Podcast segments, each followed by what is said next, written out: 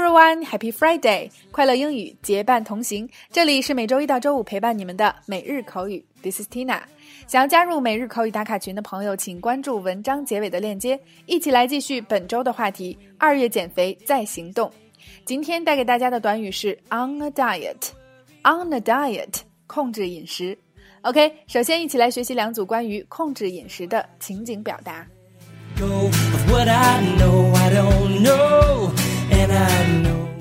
Number one, A. Lisa，你要来一块蛋糕吗？B. 不了，谢谢，我在控制饮食。假期后我必须要注意饮食了。A. Lisa, would you like to have a piece of cake? B. No, thank you. I'm on a diet. After long vacation, I have to watch what I eat. A. Lisa, would you like to have a piece of cake? B.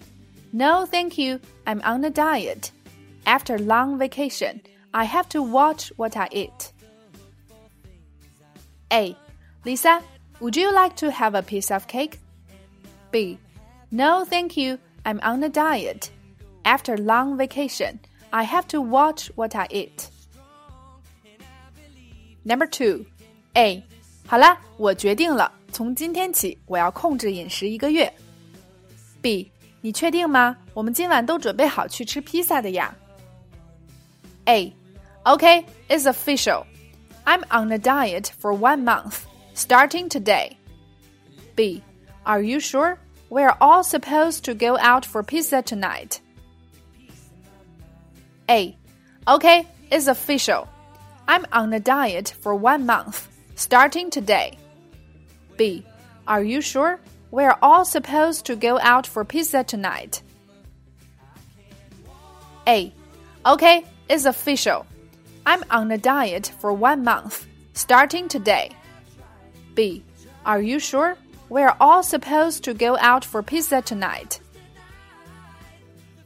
在以上的两组情景表达中，首先第一个 diet 日常饮食，on a diet 控制饮食节食；第二个 watch what you eat 关注自己的饮食情况。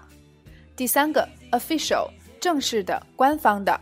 It's official，在口语中表示我正式宣布，我决定了。第四个，be supposed to do something，是指应该被期望做某事儿。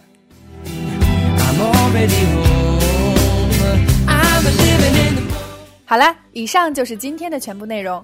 在减肥这件事儿上，其实了解我的朋友都知道，Tina 并没有什么发言权。但我相信，唯一有效的减肥办法就是运动加饮食调节，保持均衡的饮食习惯，就从今天开始吧。互动环节也欢迎各位辣椒积极留言，你有什么好的减肥餐推荐给大家吗？OK，每天三分钟，口语大不同。